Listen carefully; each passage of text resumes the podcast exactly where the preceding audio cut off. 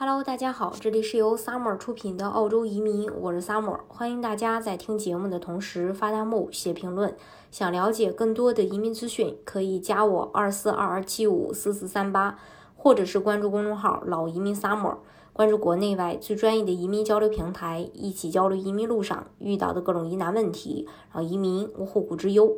前段时间，国内有一则新闻引起了不少的恐慌，媒体热议。中考将分流百分之五十，剩下的一半只能去读技校，也就是说，只有百分之五十的初中生能够顺利升入高中。于是，望子成龙的家长们顿时心慌慌，巨大的升学压力让他们焦虑异常。一直以来，类似读技校很丢人、读技校低人一等的观念，在不少中国家长和学生们的心中可谓是根深蒂固。在许多人的刻板印象中，未来流水线上的螺丝钉、被淘汰者、问题少年，似乎就是技校生的标签儿。技校生的未来最好也就是个蓝领，而蓝领在中国有一个歧视性的称呼——农民工，是卑微愚蠢的代名词。因此，读技校跟人人争考大学、白领至上的价值体系显然背道而驰。而在澳洲，则是完全不同的景象。近日，澳媒报道，疫情期间，澳洲参与技术培训的人数创下了新高。数据显示，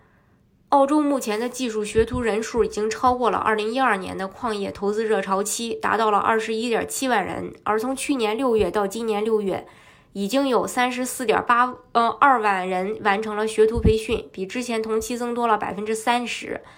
如此多澳洲人争相读技校，一方面的缘由是联邦政府狂撤十多亿澳元为学徒提供工资补贴，吸引了不少在疫情期间打算重新规划自己未来职业的人；而另一方面，上技校当蓝领在澳洲一直是备受追捧的选择。澳洲蓝领薪水高，众所周知。根据最新数据，水管工以平均年薪十一万澳元位居蓝领技工职业的榜首。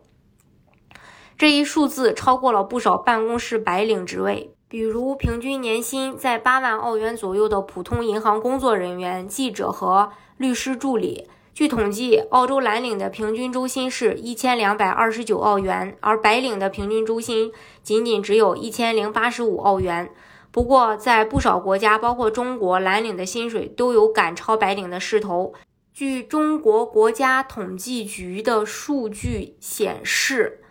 近四成热门蓝领职业人群收入已经超过九千元人民币，可以说，如今在中国，蓝领工作收入已经今非昔比。甚至有段子称，三千块钱你雇不到一个农民工，只能雇佣一个大学生。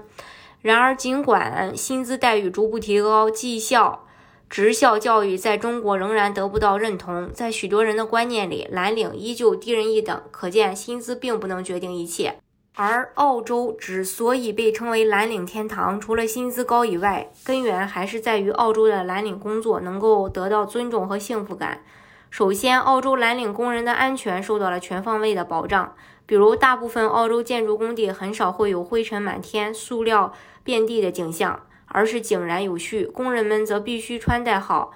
个人安全设备，比如安全帽、防护眼镜、工程鞋等，工人的权益更是受到澳洲劳工法的重点保护。其次，作为一个高度发达的现代化国家，澳洲文化的多元性和包容性，使得平等的理念早已渗入人心。在澳洲人的观念里，社会需要多种多样的人才，职业不分贵贱，只是分工不同。对职业和成功的评判标准、价值观也更加多元化。在许多澳洲人看来，穿着光鲜亮丽、名牌加身的白领，跟身着工作服、手持铁锹的工人没什么不同。最后，澳洲对于蓝领技工岗位的需求十分强劲，不少蓝领行业都非常欠缺人手，因此许多蓝领工人比白领更容易就业，在就业市场上也更吃香。许多过去在中国从事白领职业的华人新移民，在登陆澳洲后也入乡随俗，迅速转变观念。诸如电工、水电工、汽修等蓝领工作，也成为不少华人移民的理想职业。然而，很多人发现，想要从事这些蓝领技工并非易事。在澳洲，职业教育的体系非常成熟。澳洲的高等教育定义与中国不同，不仅包含大学教育，也包含专注于提供技能培训的职业学校。例如各州的 TAFE 和其他私立职业学校，在澳洲，如果你想从事电工、水管工等工作，是需要去专门的学校去学习的。只有通过培训和考核才能上岗。可见，在澳洲搬砖也不是你想搬就能搬的。不过，为了填补就业缺口，各州政府每年都为澳洲公民和居民提供一些免费的使用技能证书课程，比如在华人女性移民中十分热门的护理、幼教课程，在维州都可以免费学。这是关于澳洲。大家如果想具体了解澳洲的移民政策的话，啊，可以加我二四二二七五四四三八，或者是关注公众号“老移民 summer”，关注国内外最专业的移民交流平台，一起交流移民路上遇到的各种疑难问题，让移民无后顾之忧。